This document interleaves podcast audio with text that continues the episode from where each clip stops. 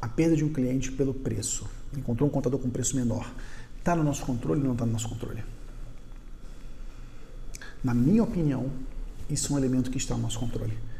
E deixa eu te dizer o que, que acontece.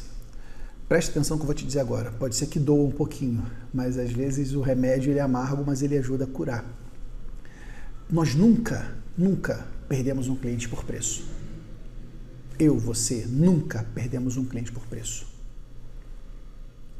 Nós perdemos um cliente porque nós não fomos competentes o suficiente para mostrar que vale a pena pagar mais para ter o nosso atendimento.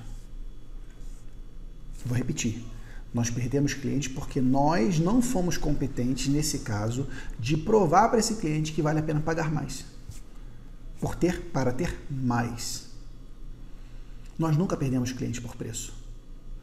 A gente perde um cliente, claro que é justificativo, o que aparenta, o que vem à tona é preço. Estou contratando um, um contador com preço mais barato.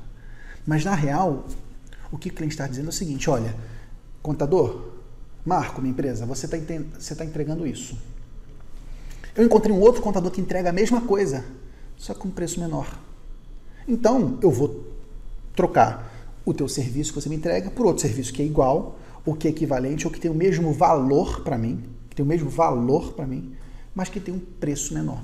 Eu vou ter o mesmo benefício para ter um menor sacrifício, vou pagar menos para ter esse serviço. É assim que a gente perde cliente por preço. Na verdade, é que nós não fomos competentes para mostrar para esse cliente que vale a pena ele pagar mais para ter mais. E é muito importante que você tenha essa postura de autorresponsabilização.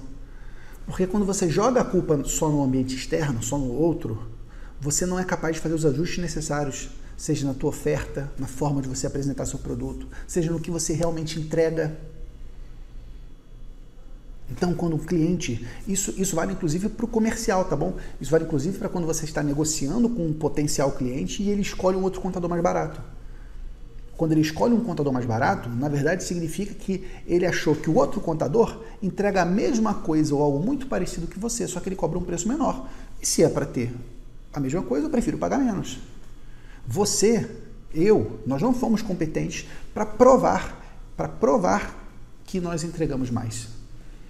Então, toda perda de cliente que, que vem por preço, nós precisamos entender o que que nós não conseguimos mostrar para esse cliente.